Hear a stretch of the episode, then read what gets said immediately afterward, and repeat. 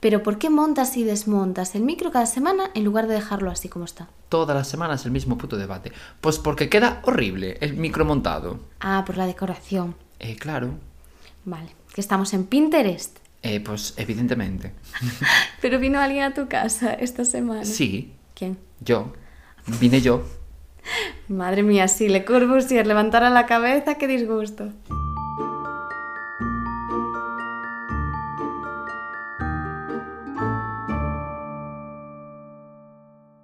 Muy buenas, bienvenidos a Sofá Manta y Crimen otro día más. Yo soy Yayo Y yo soy Coral.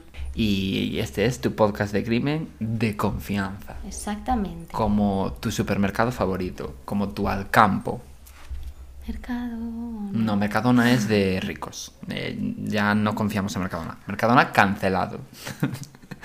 Bueno, eh, ¿te puedes creer que estuve investigando el otro día cuando estuve editando el podcast? Y yo me aventuré, porque me aventuré, porque tengo la, la boquita muy ligera. Y eh, dije que la capital de... ¿De qué país era el chico este? ¿Cómo se llama? Burundi. Burundi. Bueno, pues yo dije que la capital de Burundi era Bujumbura. Bueno, pues ¿te puedes creer que en 2019, en 2019 la capital de ese país cambió? ¿En Y que ya no es Bujumbura, es No, otra. Te lo quedaste juro. fatal. Quedé fatal. Y dirás, ¿cuánta gente nos lo dijo por, eh, por comentarios? Absolutamente ni una sola persona. Pero es que ni una sola persona. Oye, que sepas que la capital de Bujumbura, no, o sea, de Burundi, perdón, no es Bujumbura, es, mm, pues, imagínate, Castro Riberas de Lea. Ni una sola persona me lo dijo. ¿eh? ¿Y eso qué significa? ¿Que no nos escucha nadie? O que nadie sabe la capital de Burundi por lo que sea. Que a nadie le importó. Exactamente. Vale. Y ahora te imaginas en el siguiente, o sea, mañana. Eh, pues yo sí que lo sabía, pero no quise deciros nada. Ah, a lo mejor nos tienen tanto cariño que no nos quisieron dejar quedar mal. Seguro que es por eso. Vale. Deberíamos de empezar porque nos estamos enrollando Sí, y nos van a bueno, reñir. Como siempre. Aunque el otro día nos dijeron que les molaba que nos enrolláramos. Entonces, mira, aquí nos dais una de cada, otra de arena, no entendemos. Vale. Eh, nos estáis haciendo un poco de, de luz de gas, yo creo. Pero bueno. Bueno, pues entonces vamos al grano. ¿Qué tema me traes hoy? ¿Qué caso has estudiado a conciencia? Vale, pues yo traigo un caso recomendado porque dejamos una cajita de preguntas de qué caso os gustaría que hablásemos y nos recomendaron este. Eh, pues yo también traigo un caso recomendado.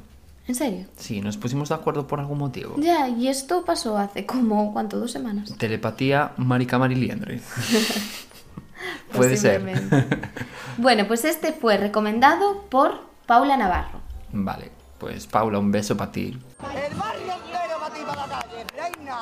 Bueno, después de esta maravillosa y espléndida dedicación, también mandar un saludo al podcast de Más allá del crimen. Ay, sí, es verdad, que además, mm, recomendadísimo podcast, que ella es encantadora, eh, ella es maravillosa, que desde el segundo número uno nos estuvo apoyando. Eso es verdad.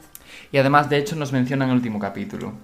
De- en el último capítulo que subió ella ayer, sí, sí, es verdad. Pues un saludito para ti y pues que te siga yendo igual de bien. Y el barrio también entero para ti, toda la También, calle. también. Bueno, y nada, me puedes ya, si quieres, explicar tu caso. Es verdad, voy a seguir con mi caso. Bueno, voy a empezar a contar la historia de Jorge Ignacio. De cómo el destino cambió mi movida sin quererlo ni beberlo, llegué a ser el chuleta de un barrio llamado Bel Air. Eh, bueno, eso más tarde. Jorge Ignacio Palma. Este hombre tiene 38 años Vale. y trafica con cocaína. Es colombiano. Pues, Primero vivió en Navarra y bueno, más tarde se asentó en Valencia, que es donde ocurrieron todos los hechos que os voy a contar. Ah, o sea que es un caso nacional. Sí, sí, sí, es Vale. nacional. Es verdad que hace mucho que no hablamos de, de Ya. si va a ser nacional o no. No, y, y hace bastante que no hacemos casos nacionales, yo creo. Mm, Porque. semana. No, la semana pasada de que lo hicimos. No, el tuyo era de Burundi Sí, el de Noela. y el mío fue de. también de. no me acuerdo de dónde, pero internacional. Que si no lo habéis escuchado, ya sabéis que tenéis que ir a nuestro caso y escucharlo. Ponéroslo ya. Sí, sí, sí, sí. Ah, y seguirnos en Spotify, que siempre nos olvidamos de decir Es esta verdad. mierda. Seguidnos en Spotify, que nos ayudáis muchísimo. Creo que está siendo la intro más larga de la Mm, historia. Probablemente. Bueno, Vale, voy a seguir. Bueno, desde el 2018 al 2019 contrató muchísimos servicios de prostitución. vale.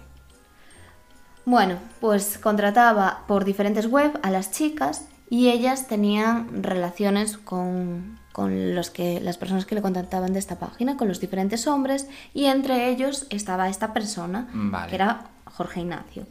O sea, era como una especie de Tinder, pero de prostituta. Sí, sí, eran redes de, para contactar con prostitutas. Vale, vale, vale. Bueno, primero contactó con Arlien Ramos, quien aceptó su propuesta.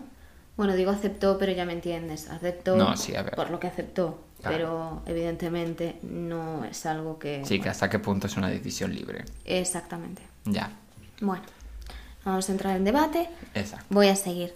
Lo que le proponía a este hombre era hacer una fiesta blanca, que no sé si mm, sabes en qué consiste. ¿De cocaína? Exacto. Ah, Pues no, eso. eso no lo sabía, pero suponía que no era llevar todos camisas blancas. mantener ya mantener relaciones sexuales y con cocaína de por medio pues restregársela por el cuerpo drogarse con ella en su cuerpo y todas esas historias Sí, hacer un, un baño de, de cocaína. exactamente bueno pues eso se fueron los dos a una habitación porque ella vivía con más chicas que también ejercían la prostitución Ah, vale. Entonces, bueno, eh, una vez mantuvieron relaciones sexuales, la chica se quedó en la habitación, pero pasó un tiempo, pasó una hora, y al ver sus compañeras que no salía de ahí, fueron a ver qué pasaba y se la encontraron tirada. Entonces llamaron a emergencias porque la vieron convulsionando y echando espuma por la boca. ¿Y él ya no estaba allí? Él ya se había ido Ah. hacía una hora. Vale, vale. Pero claro, veían que no se iba de la habitación y dijeron, pues pudo pasarle algo. Entonces estuvo unos nueve días en coma, pero finalmente murió. Pobre. Y claro, luego determinaron que había muerto por sobredosis, con una dosis 20 veces mayor a la dosis mortal. Dios, madre mía. O sea, tú imagínate. Ella, que esto era lo fuerte también, no consumió esa sustancia por la nariz o por la boca, sino que la encontraron, porque encontraron el papelito que lo envolvía, en sus zonas genitales. Dios, claro, encima allí le- la absorción es muchísimo mayor. Eso te iba a decir, porque tengo aquí apuntado, Yayo, que es enfermero, nos puede informar. Claro, es verdad. Sí. Al ser una zona con muchas terminaciones nerviosas, No, eso- y muy vascularizada. Entonces, claro, evidentemente eso se absorbe a la sangre en 0, no es como, bueno, por vía oral o, o nasal. que supongo que será pues eso, muchísimo más peligroso porque será más rápido. Claro, exactamente. Vale, pues además de todo esto, la pureza de la droga era de un 81%, que normalmente está mezclada, sin ser yo protagonista de Breaking Bad. Ya te iba a decir. Exactamente, pero bueno, que suele estar más mezclada, un 81% es un- una droga muy pura. Mm, Vale. Además, Airlien no tenía familia en España. Por eso, seguramente, sería uno de los motivos por los que el caso pues, no se investigó mucho más. Bueno, ahora nos vamos al mes de junio, dos meses después. Vale. Aquí vamos a hablar de Lady Marcela Vargas, que era una chica que tenía dos niños. Esta chica ¿Y también por qué Lady? O sea... es su nombre. ah, vale, es un nombre. No Sí. es rollo Lady Marcela. No, porque yo mm, lo vi primero en una página y dije, a lo mejor eh, le llaman así o se llamaba así, pero lo vi en más páginas que sí le Es que a mí me pasan aquí dos cosas. La primera es que lo primero que se me pasó por la cabeza es que era Madame. Y encima coincide que estoy viendo ahora mismo los, los Bridgerton. Entonces, claro, escucho Lady no sé qué y se me va la cabeza a 1855, ¿entiendes? Vale, pues no. Ella se llamaba así porque lo vi en varias páginas, entonces pues bueno, No, no, sí, pues Lady. debe de ser su nombre. Esta chica también se dedicaba a la prostitución y vivía como Erlien, con más mm, chicas de compañía en su propia casa. Vale. Además, también contactaron por redes Jorge Ignacio y ella para lo mismo, una fiesta blanca en la que también mantuvieron relaciones. La chica finalmente apareció en las mismas condiciones que Aileen. También convulsionando y todo. Sí. Jolín. La única diferencia era que en la cara tenía signos de que se la habían presionado, pues seguramente para evitar que pidiese ayuda. Ah, ya. En plan, con una mano en la cara, en la boca, perdón. Sí. Vale, ya. E igualmente tenía la sustancia en sus partes íntimas, mm, tanto delante como detrás, o sea, en las dos partes. Y además cambiaba que era del 91% de pureza. 91. Sí, O sea, aún más pureza. sí. Jolín. Y otra vez este hombre, Ignacio Palma, se volvió a marchar y dejó a la chica tirada sin vida. El caso tampoco se investigó porque la chica no tenía familia en España. Entonces, bueno, quedó así abandonado. Por estas fechas también comenzaron a salir un montón de casos de denuncias de diferentes chicas, en total pues unas ocho más, que afirmaban haber mantenido relaciones sexuales con un hombre, pero no sabía quién era exactamente, y después haber tenido que ir al hospital o incluso haber forcejeado con él porque quería introducirles algo en sus zonas y ellas evidentemente se habían negado. Por lo que sea. Claro, la policía no sabía que era el mismo hombre porque pues no quería investigar. Como ellas eran prostitutas Ya, y la mítica. supuestamente era mm, consentido, Ya, que claro. bueno, sí. Bueno. el matiz que hemos hecho antes, pues no le daban importancia. Entonces la policía al no investigar y no darle ese valor, pues no llegaron Unieron a cabos. Claro, exactamente. Y además, como sucedía en diferentes sitios así de la zona, eran en la misma en Valencia, pero bueno, que eran diferentes municipios. Entonces ahora sí nos vamos con una persona que a lo mejor el nombre os suena, que es Marta Calvo, que es un caso súper reciente, ya que fue muy sonado en su momento. La diferencia de todo esto es que Marta Calvo sí era española, y por eso, sobre todo, se movió la policía. El caso fue súper conocido. Y Marta, además, y su madre, también esto era muy positivo porque tenían muy buena relación. Entonces, cada vez que Marta quedaba con algún chico, ella le mandaba la ubicación a su madre. Mm, Chica lista. Muy lista. Entonces, cuando Marta un día no regresó a su casa, su madre acudió inmediatamente a la comisaría. De hecho, primero fue a casa del hombre, porque claro, tenía la ubicación, y él negó haber estado con Marta, conocerla y todo por el estilo. Entonces, nos remontamos a este mes donde ocurrió todo, que fue en noviembre. Marta quedó con este hombre, en Manuel, un pueblo de Valencia. En Marta. Ma- Manuel se llama el pueblo. Manuel, Manuel. sí, Como el nombre de. Sí. Vale. Manuel. Era un pueblo de Valencia y Marta tenía 25 años, que ya hemos dicho la edad que tenía este hombre.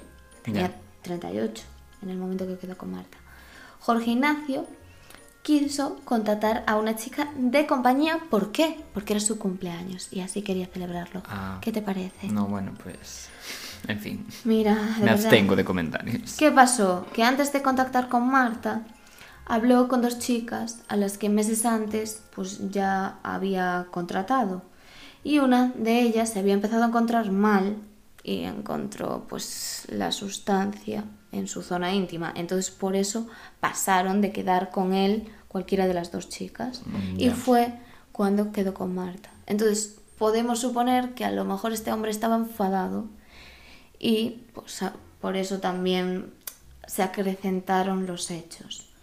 Bueno, el caso que quedó con Marta y nunca apareció. ¿Marta o él? Marta. Vale. La policía empezó a investigar y relacionaron todos los casos.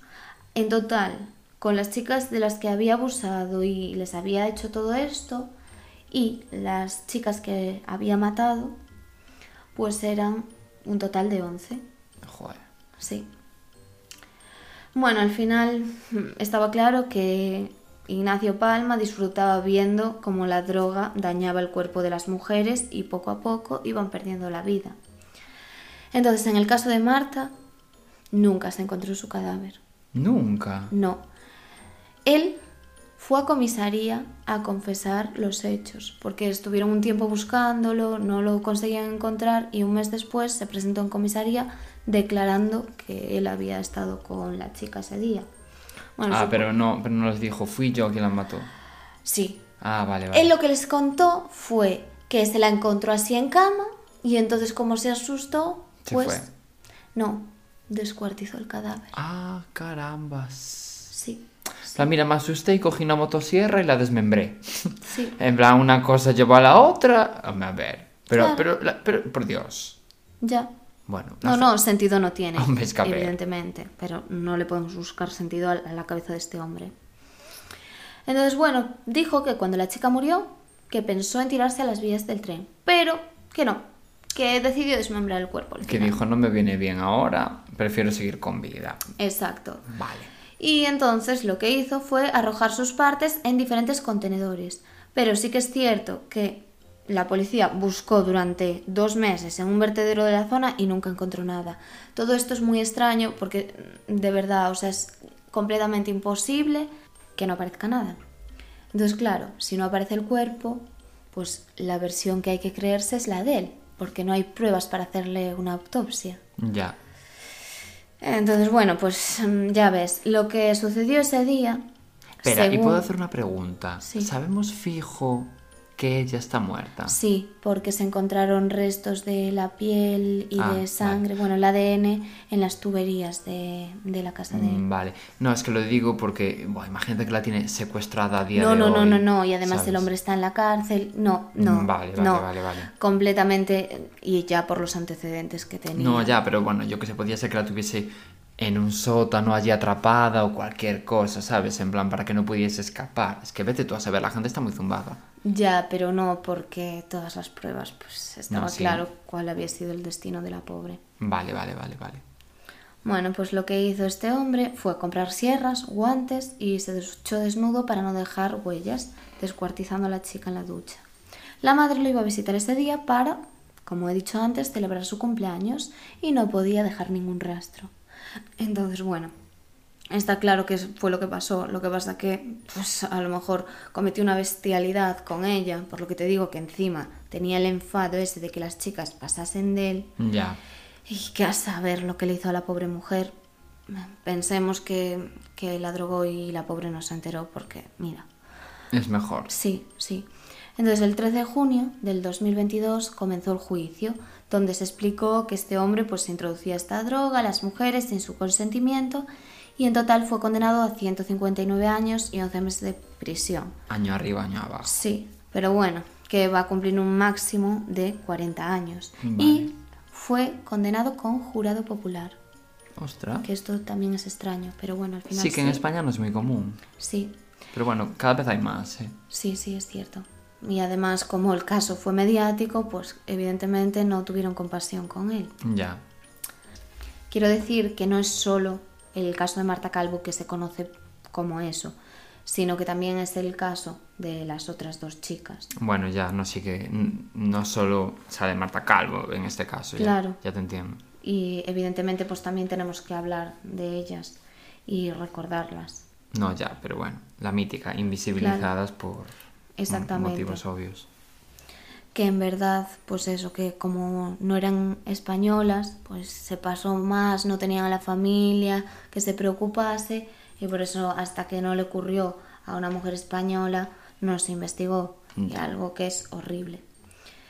También un tema muy discutido de este caso es si Marta Calvo era prostituta o no, porque su madre asegura que no, que era una cita de Tinder simplemente y que en ningún momento Marta pues cobraba por mantener relaciones con nadie. Mira, el caso es que hay páginas donde dicen una cosa, otras otra, da igual. Al final eso es lo que menos debate tiene que tener y es poco relevante. Así que bueno, quería decir eso. Sí, toda la razón, no tiene ningún tipo de relevancia. Que más da que sea una cita de Tinder, que que sea ella prostituta, que que sea lo que sea. Mm, Me refiero. Sí, pero El caso es el final. Sí, sí, sí. Bueno, pues no, pues no conocía este caso yo, eh, la verdad. Pues qué raro, sí que fue súper, súper mediático y muy reciente. Va, pero yo para eso soy muy aleatorio, ¿eh? que tanto puedo conocerlo como no, pff, eh, sin, sin ningún tipo de sentido. Bueno, pues eso. Bueno, y hasta aquí tu caso. Sí. Así que me toca a mí. Venga. Bueno, mi caso, yo creo que te va a parecer un caso súper interesante, en plan de que vas a flipar mucho. Se llama El asesino de la caja de juguetes. Perdona, en ese caso lo iba a hacer yo. Mm, ya, pero yo me lo pedí. No, eso no vale. Eh, sí que vale porque existe una eh, legislación internacional acerca del me lo pido, que indica que si tú te pides algo, pues te lo has pedido, te toca a ti, no te puedes saltar la, la legislación vigente coral. Si no, sin leyes seríamos animales. Ya, o sea, lo que afirma la Universidad de Massachusetts, ¿no? Eh, no, la Universidad de Mico, de mi coño. Vale, entiendo. Es que además, queriéndote saltar el me lo pido, que eres Hitler. Mm, no sé, flipo un poco contigo también de repente. Vale, lo siento, tienes toda la razón. Eh, así que nada, mm, ya digo, me lo pedí. así que me toca a mí hablar de este caso, el asesino de la caja de juguetes. Bueno, nacido en Belén, que no me refiero a el Belén religioso, sino Belén, una ciudad de Nuevo México, Estados Unidos. Bueno, pues ya digo, nacido el 6 de noviembre de 1939, este señor David Parker Ray, apodado el asesino de la caja de juguetes, y ya entenderás por qué. Bueno, el caso es que eh, este niño fue abandonado por sus padres y aquel sentimiento como de, orfandad, ¿no? Le persiguió toda su vida, además de la violencia y de las agresiones que recibió desde muy temprana edad. Eh, ya, y si no tenía padres, se los- lo habían abandonado. Ya, pero su abuelo lo educó. ¿Y cómo lo educó? Bueno, pues decidió educarlo a base de palizas. Eh, es la, la decisión que ha tomado el abuelo, le pareció correcto que la forma de educar a un niño en 1939 fuera a base de, bueno, pues que cada vez que se portaba mal ponía en práctica duros castigos físicos contra el pobre chaval. ¿eh? Y es una violencia que empleó con él sin ningún tipo de miramiento a lo largo de toda su infancia. Entonces, bueno, una vez más, el contexto infantil de este chaval, pues evidentemente como todos los casos, es importante, ¿no? Bueno, el caso es que aquella forma de aleccionar al niño mediante palizas llevó a David a cambiar el modo de relacionarse con los demás, eh, a ver los golpes como algo, bueno, natural, algo normal, completamente cotidiano y necesario, y de ahí que consumiese pornografía dura, sadomasoquismo desde adolescente, y que además viesen la tortura, la violación y el rapto de chicas, pues comportamientos eh, de lo más excitantes. Ya, sabes, ya ves por dónde voy, ¿no? Sí, sí. Bueno, pese a que nunca fue buen, estudiante y, sí que es verdad que tampoco ayudaba el continuo abuso de alcohol y de drogas, eh, David log- logró graduarse en el Instituto de Secundaria de, bueno, un instituto de, Albu- de Albuquerque en 1957 y dos años después se casó con una vecina del pueblo, es decir, en 1959. E ingresó en el ejército de los Estados Unidos. Y allí, bueno, pues se especializó en mecánica aeronáutica. Pero su matrimonio fracasó y en 1961 eh, se divorció de su pareja. ¿Por qué? Bueno, pues porque, claro, la pareja no entendía el placer sexual de este chico eh, basado en lo que se basaba. Que No- tenía taritas, vamos. Sí, no cuajó por lo que sea esa relación. No le moló a la, a la chica con la que se casó, ¿no? Entonces se divorciaron. Poco después... Ah, dime, dime. No, te iba a decir que me parece como un año como muy temprano para el divorcio. Mm, Dos años. Solo duraron dos No, años. quiero decir que en Ah, en- 1961 Ya. que exista el divorcio, que no sé en qué año... En España, claro, en el 80 y algo, pero eh, es que tuvimos una dictadura, entonces... Ya, Pero, pero... en Estados Unidos, ah, mucho antes, claro. Ya, pero que no sería lo normal, quiero decir. Aunque existiese. Ya, no, sí, supongo que estaría mal visto. Que no supongo. dudo que existiese, pero que en esa época no sería lo normal. Ya, no, supongo que no, ¿eh? Bueno, poco después contrajo otro matrimonio con otra mujer, pero rompieron en este caso a los seis meses. Madre mía. Y Sí de nu- fracaso. Sí, sí, eh, con- de- en el amor todo el rato. Sí. Bueno, en este, eh, por supuestísimo, otra vez las prácticas sadomasoquistas fueron el problema, ¿no? Y a la tercera tampoco llegó la vencida. Joder. En 1966 se casó con Glenda Burdin, con la que tuvo en este caso una hija, que es Glenda Jean, que es importante esta hija para el futuro. Pero las exigencias sexuales de David, una vez más, para con su esposa, terminaron otra vez de minar la relación y se volvieron a divorciar. Bueno, pues tras este tercer divorcio empezó, empezaron los secuestros y las primeras víctimas.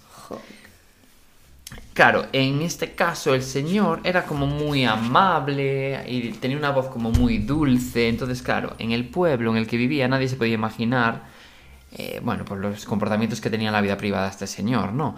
Y de hecho dirás, ¿cómo se pudo casar ya con tres mujeres y las mujeres no darse cuenta antes de... Ya, claro, porque date cuenta de que estamos hablando del 1960. Es muy fácil que igual ni siquiera tuvieran relaciones sexuales hasta contraer matrimonio. Sí. Y- o que incluso él se ocultase hasta que ya ganaba confi. No, y que hay personas que también son súper manipuladoras. Mira Ted Bundy, por ejemplo, ese poder tan carismático que tenían, pues es que a saber Claro. cómo convences a la gente. Exacto. Bueno, era un chico muy guapo, alto, delgado, lucía cabello gris, llamativo, bueno, en fin.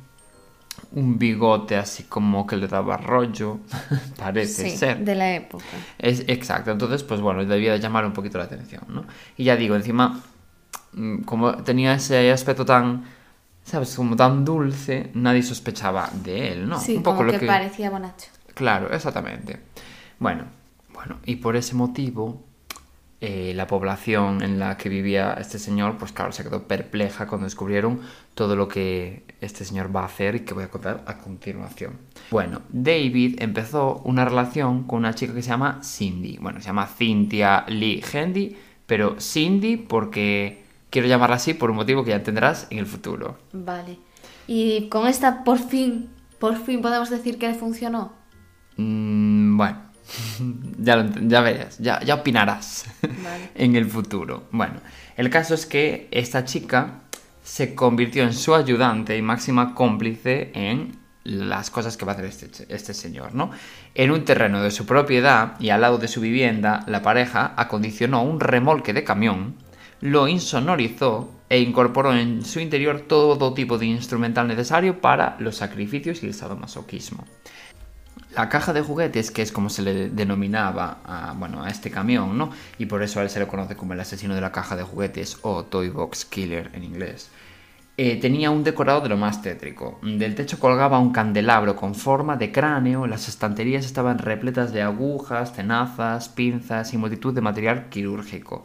Al fondo del habitáculo había una cama obstétrica, eh, que sabes cómo son, ¿no? De estas como para parir, con las piernas así eh, elevadas, donde inmovilizaba a sus víctimas. También contaba con látigos, correas, cadenas, poleas, abrazaderas, sierras.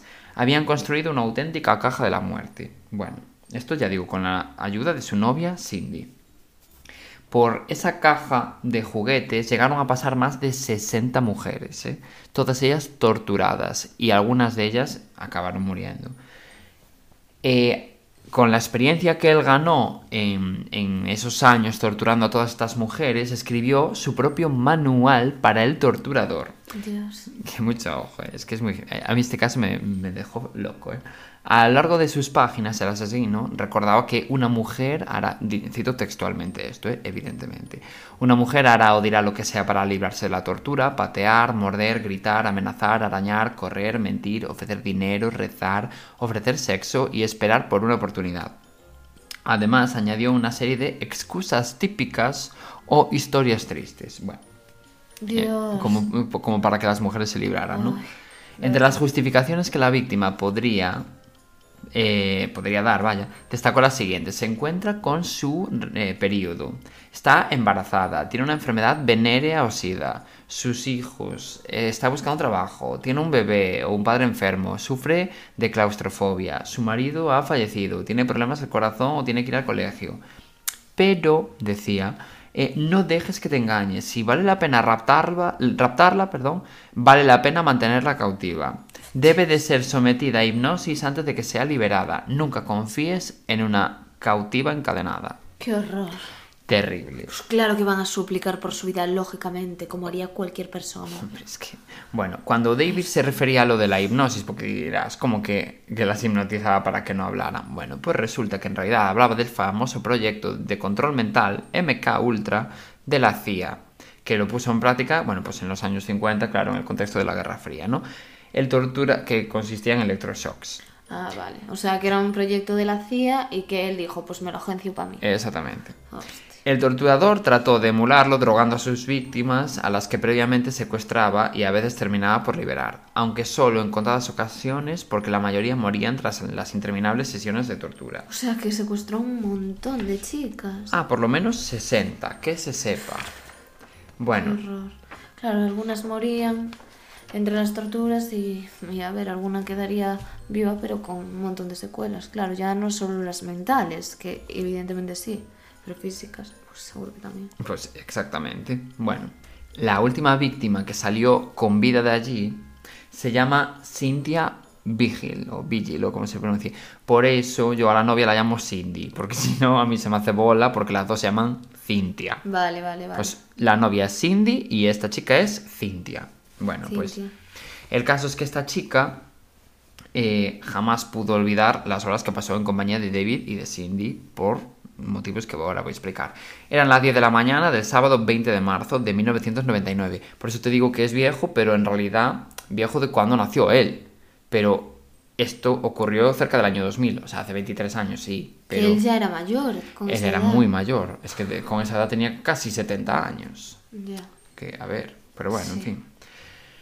El caso es que ya digo, 1999, esta chica era prostituta de profesión y caminaba en busca de algún cliente. Desde el otro lado de la calle, David le hizo señas para que se acercase y acordaron sexo oral a cambio de una cantidad de dinero. Y por lo tanto, Cynthia se subió al vehículo. Bueno, tras realizarle una felación a David, evidentemente, este sacó una placa de policía y la amenazó con detenerla. E intentó ponerle unas esposas, pero Cynthia se resistió hasta que Cindy, la novia, la dejó inconsciente con una descarga eléctrica. Allí fue cuando la trasladaron a la casa, que de momento no a la caja de juguetes, ¿eh? A la casa. La desnudaron y le pusieron un collar de perro alrededor del cuello. Bueno, el caso es que del techo sobresalían varios ganchos, cadenas, tal, que, eh, pues, evidentemente ataron a esta chica, a esta pobre chica, al techo y, le empezaron a explicar un par de detallitos, ¿no? Le pusieron una grabación y en la cinta sonaba la propia voz de, de David, ¿no? Y, bueno, en esa grabación, que por cierto a él, por lo que sea, le molaba mogollón grabar las torturas de, sus, de todas sus víctimas. Qué horror.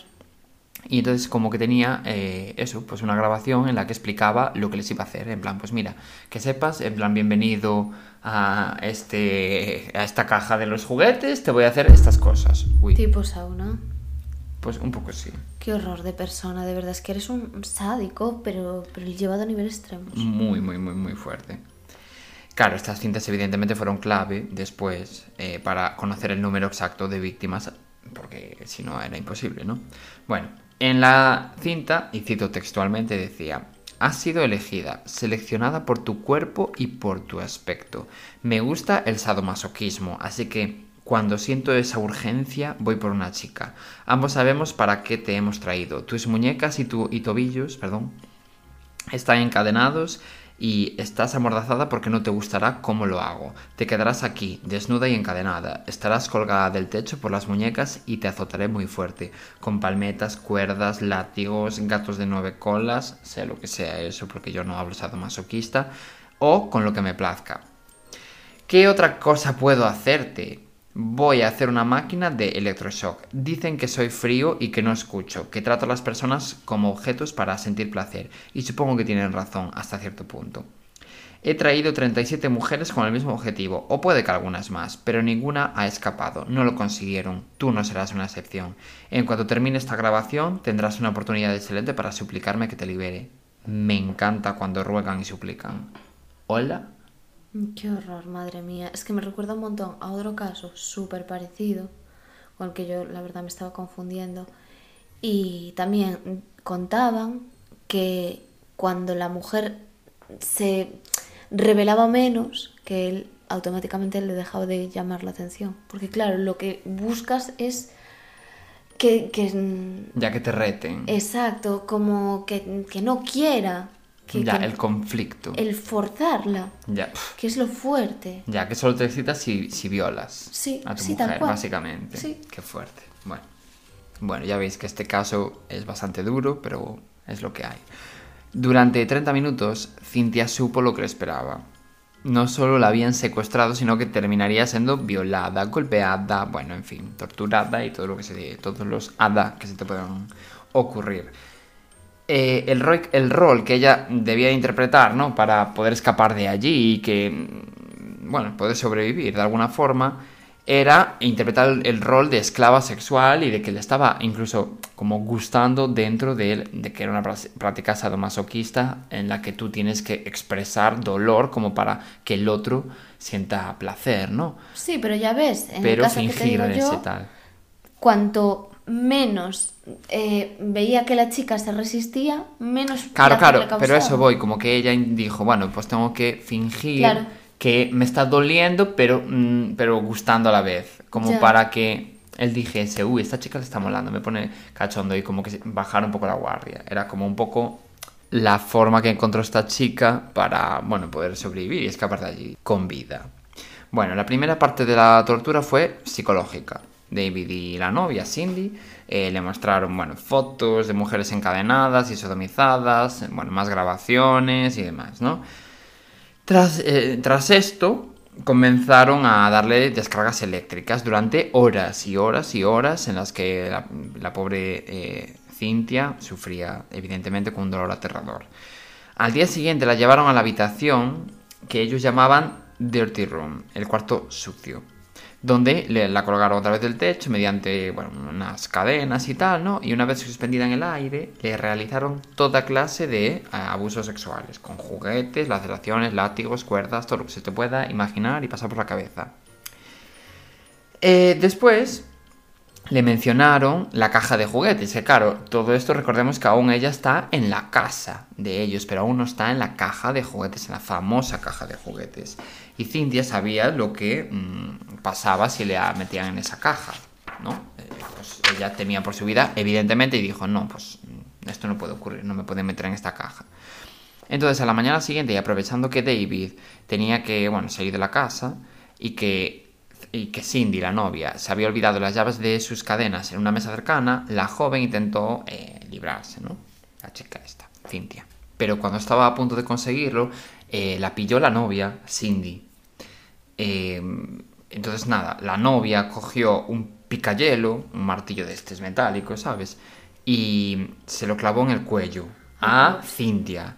Pero Cintia, bueno, pues sabía que era mm, ahora o nunca, que su, eh, que su vida corría peligro. Claro, porque no había estado en la caja de juguetes, pero sí, mm, con las imágenes ya sabía cómo Claro, iba a ser todo. claro, porque ella piensa que a ella le pusieron imágenes de todas las víctimas que por allí habían pasado, entonces sabía que si entraba allí no salía. Ya, ya. Entonces, nada, pues eh, logró em, coger una lámpara y rompérsela en la cabeza a, a Cindy, a la novia.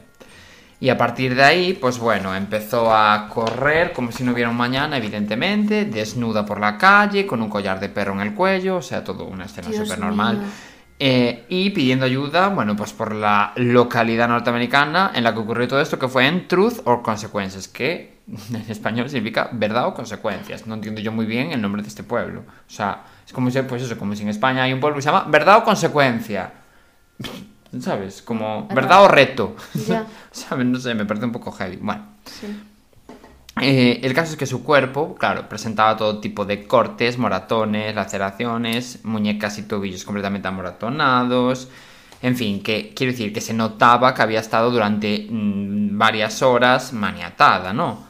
Pero no sé hasta qué punto eh, la gente no se asusta de si piensa que es una persona violenta o yo qué sé. De Porque hecho, ves a alguien así. ahora que lo dices, eh, Cindia intentó parar un coche que se encontró por la calle, pero su conductora no quiso ayudarla. Claro, pues yo qué sé, imagínate, te aparece una chica desnuda, con marcas y roces por todas partes, un, eh, un collar de perro y diciéndote, me acaban de violar, no sé qué, no sé qué. Y sobre todo por el año, además. Encima de eso. La gente tendría como mucho más reparo, más... Y igual, vete tú a saber también qué pensaron. En plan, la gente también parece súper egoísta. Igual dijeron, mira, no me quiero meter en esta movida, vete tú a saber. Vale. Prefiero echar pies. Sí, sí, es que no es el primer caso que alguien aparece en una casa ensangrentada y que no le quieren abrir la puerta porque piensas en ti. Exactamente. Bueno, pues eh, fue entonces cuando Cintia, mm, bueno, pues vio una casa y aporreó la puerta y se encontró allí al matrimonio Bridge, que este es, bueno, pues sí que la ayudaron, ¿no? Y bueno, el caso es que Cintia les contó todo lo que les había pasado, ¿no? A, a esta pareja y estos evidentemente llamaron al momento a la policía, ¿no? Y bueno, eh, tras ver a Cintia, la policía, pues bueno, hiló un poco de información y enviaron una patrulla a la vivienda de David y de Cindy. Pero estos allí ya no estaban. Habían recogido todas sus movidas y tal. para que evidentemente no los pillaran, ¿no? Pero, eh, bueno, la policía fue bastante rápida y consiguieron alcanzarlos, ¿no? Y, a- y en la casa se encontraron todo el arsenal sadomasoquista, además de diversas grabaciones donde David, claro, contaba los métodos utilizados en cada tortura, además de el manual este, recordemos, escribió él de Manual del Buen Torturador. No, es que pruebas había unas cuantas, No, la sí, verdad. unas cuantas, la verdad.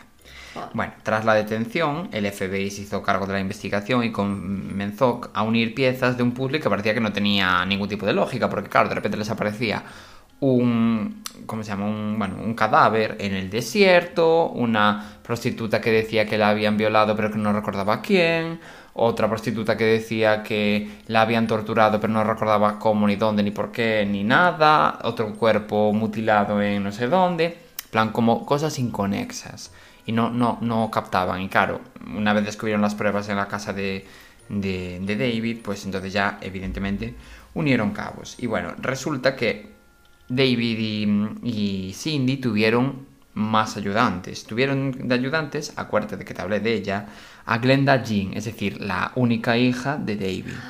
No. Y a un tal Dennis Jansi, que bueno, pues es un chico que conocían.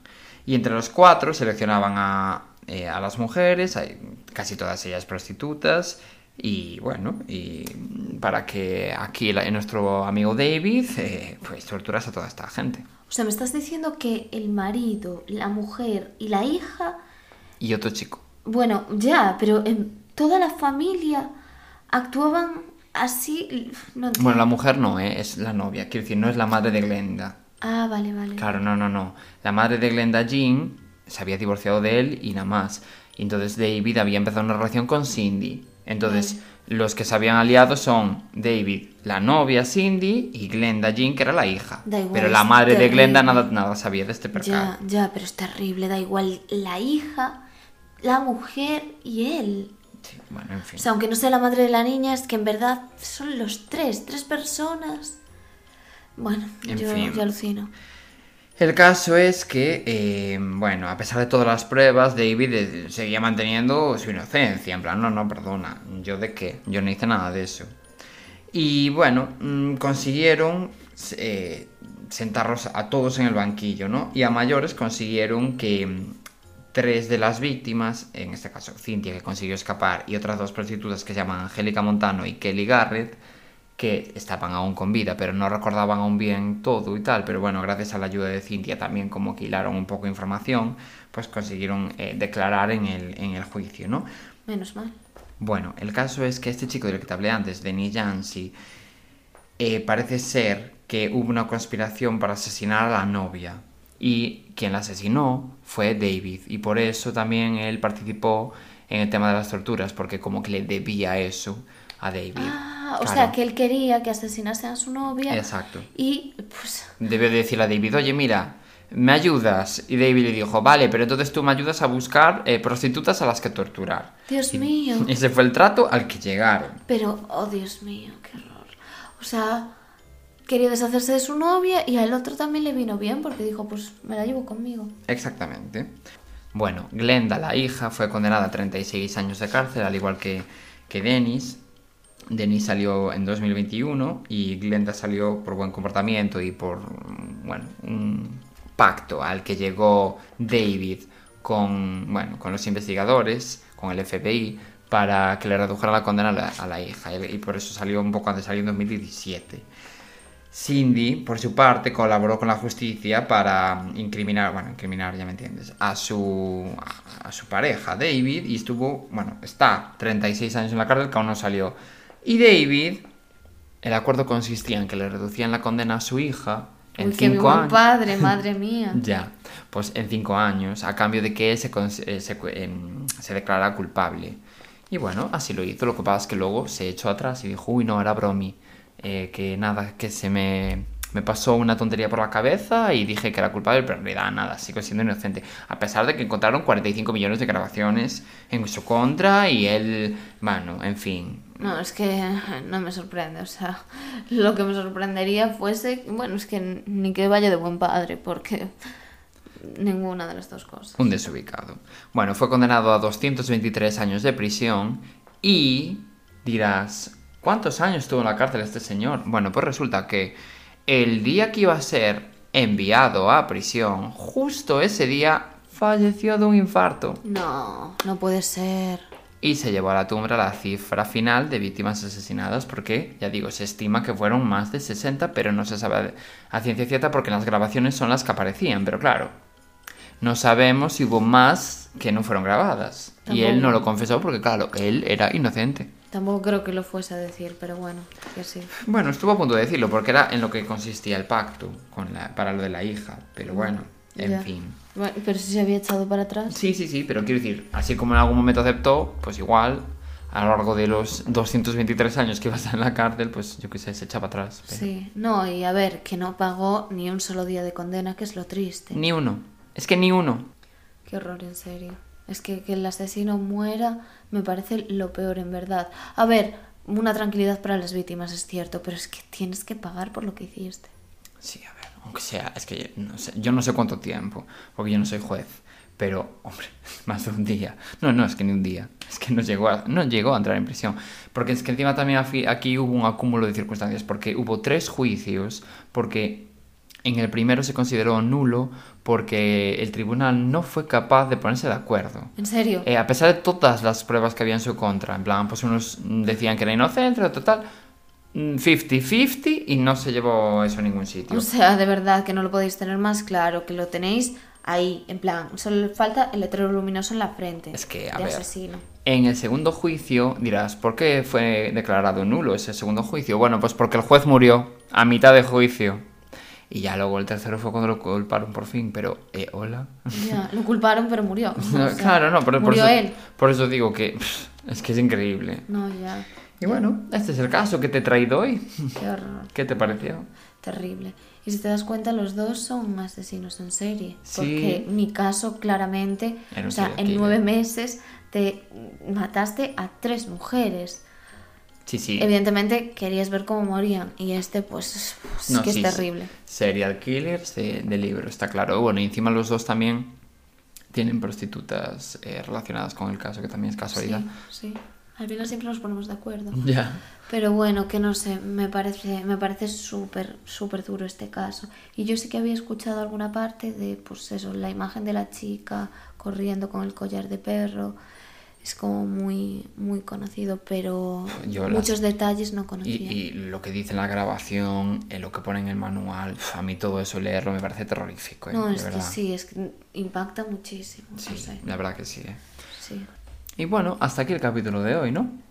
Sí, seguidnos en nuestras redes sociales, que tenemos Instagram, arroba sofamantacrimen, y si podéis, si os gusta nuestro contenido, seguidnos en Spotify, que es súper importante para nosotros. Exactamente. Y nada, adiós. Chao, gracias.